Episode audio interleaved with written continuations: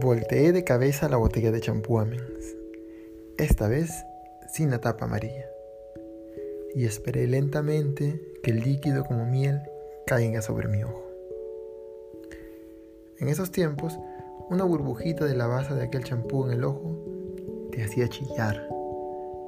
Pero mientras la gota de aquel detergente para el cabello se acercaba a mi retina infantil, yo me sentía confiado. Sabía que este champú no me iba a hacer llorar lo prometía la Dalina bonita. La Dalina a la que siempre se le veía el calzón cuando saltaba. La Dalina del comercial. Fue la Dalina chiquita de Nubeluz, la de los ojos verde guava, que dejó grabada en mi mente la frase, no más lágrimas. Justo la que ahora, desde este futuro, me entero, era la que más lloraba. La que justamente no sobrevivió a ese tobogán glúfico que resulta ser la vida, su vida. Ella era mitad peruana y mitad canadiense. Almendra era argentina.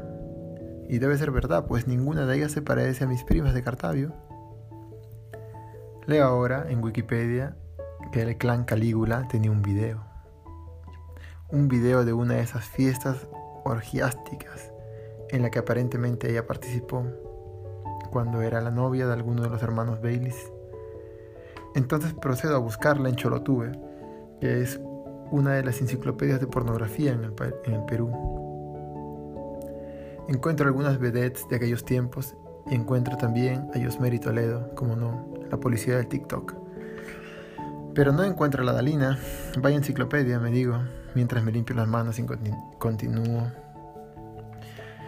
Wikipedia también dice en su página en inglés que ella ganaba mucha más plata que Almendra y que después del suicidio la familia cambió la escena del crimen por completo, provocando un gran caos en ese caso policial que duró un año. Siempre todos los detalles salían en la televisión. Resulta comprensible lo que hizo la familia, pues los suicidios en aquellos años bíblicos de los noventas no te daban la bendición si eras un suicida. Y para ser más claros, ser un suicida en aquel entonces significaba tu pase directo hacia el infierno. Gracias a Dios, la Biblia ahora es cada vez más benevolente y las cosas han cambiado. Ella intentó suicidarse varias veces. Y Wikipedia hace acotación no solo a cada una de las veces que ella intentó suicidarse, sino también a sus últimas palabras, que dice, lo único que querías es tu pistola, ¿no? No te preocupes, cuando yo acabe lo que tenga que hacer, puedes venir a pedirla. Y luego se corta la llamada. Era ella la Dalina de cual todos andábamos enamorados. Tengo que pedirte disculpas desde aquí, Almendra Golmensky. Nunca pensé que llegaría el momento en decírtelo. Decirte que siempre fuiste para mí, para mi hermano y para mis primos, para todos los del barrio de Aranjuez. La tercera opción. Fuiste lamentablemente la tercera opción de nuestros sueños de pañitos húmedos, justo después de Miriam Hernández, la chilena, cantando El hombre que yo amo sabe que lo amo. Vuela siempre lejos, pero vuelve al nido. Ahora bien, el champú ha caído sobre mi ojo y arde como lava de volcán, me chorrea toda la cara, la cera del lóbulo ocular, aullo con fuerza y desesperación y mi madre como siempre viene en mi auxilio y me quita para siempre aquel fucking champú y me lava la cara como a ping pong, con agua pero sin jabón.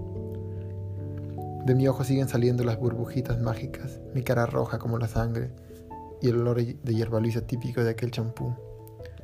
Llega el sábado, con, como un ojo rojo o con un ojo rojo, las dos cosas al mismo tiempo. Nos hemos levantado como cada sábado con pijamas, felices en la mañana, prendemos la televisión y ahí está la Dalina saltando todavía, está viva. Y ahora viene el comercial de No más lágrimas, aquel comercial. No importa, miramos otra vez la televisión emocionados, como si siempre fuera la primera vez Prepárense para decir las palabras mágicas, mis queridos nubetores, dice ella. Grántico, palmani, pum. Fin.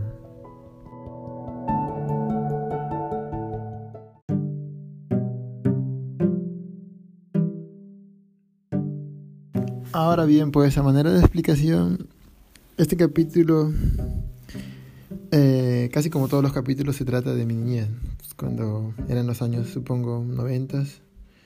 y la idealización que teníamos acerca de, la belleza. Siempre perseguíamos una belleza que se parecía muy poco a nosotros, una belleza extranjera. Eh, por eso trato de acotar de que las dos chicas de las que todo el pueblo andaba enamorado, todo el Perú, a las 8 de la mañana cada sábado eran de otro país, como se veía muy diferente a nosotros, lo que eh, ha sido un, un patrón común en toda nuestra vida. Siempre hemos adorado algo que que no se parecen a nosotros, de alguna manera nos hemos dicho feos sin darnos cuenta. Los papás también miraban las piernas de las dalinas porque venían casi semidesnudas, ¿no? como estar en la playa. Eh, por lo demás, como siempre, el auxilio de mi madre o de mi abuela, que en todas las historias escribo, que me parece muy, muy realista porque yo era el niño más pequeño de la, de la casa, entonces me cuidaban de no hacer nada y casi nunca hacía nada, siempre observaba todo, casi todas las historias que cuento son de cosas que yo he observado pero no he siempre sido el protagonista, o he sido el protagonista de una manera completamente torpe, un protagonista accidental más que un protagonista activo en, en las tramas.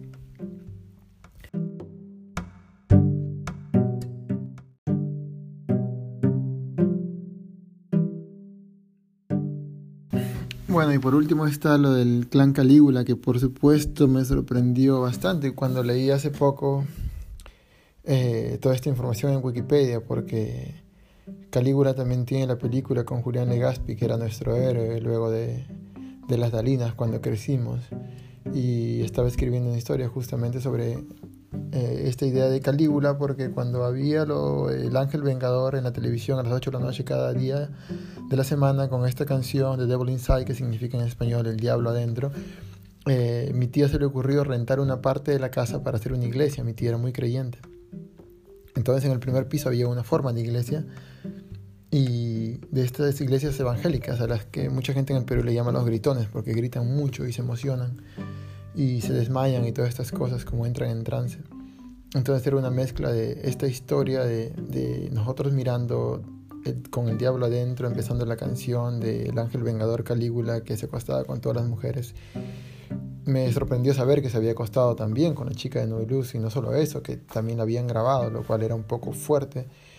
Eh, pero esa mezcla un poco enferma siempre me atrae, me parece positivo como una persona que le gusta escribir. Em, retar tus, tus barreras y reconocer que el mundo tiene como un sabor en esas cosas completamente malas y equivocadas de las que generalmente no se hablan. Eh, entonces era muy, muy interesante mezclar como toda esa inocencia de Nube Luz hacia las grabaciones porno, hacia el momento actual con Cholotube que tuvo hace unos 10 años como un gran auge en Perú. Eh, y toda esta mezcla de cómo hemos ido a parar de ser esos niños inocentes a ser los seres que somos ahora, eh, complicadamente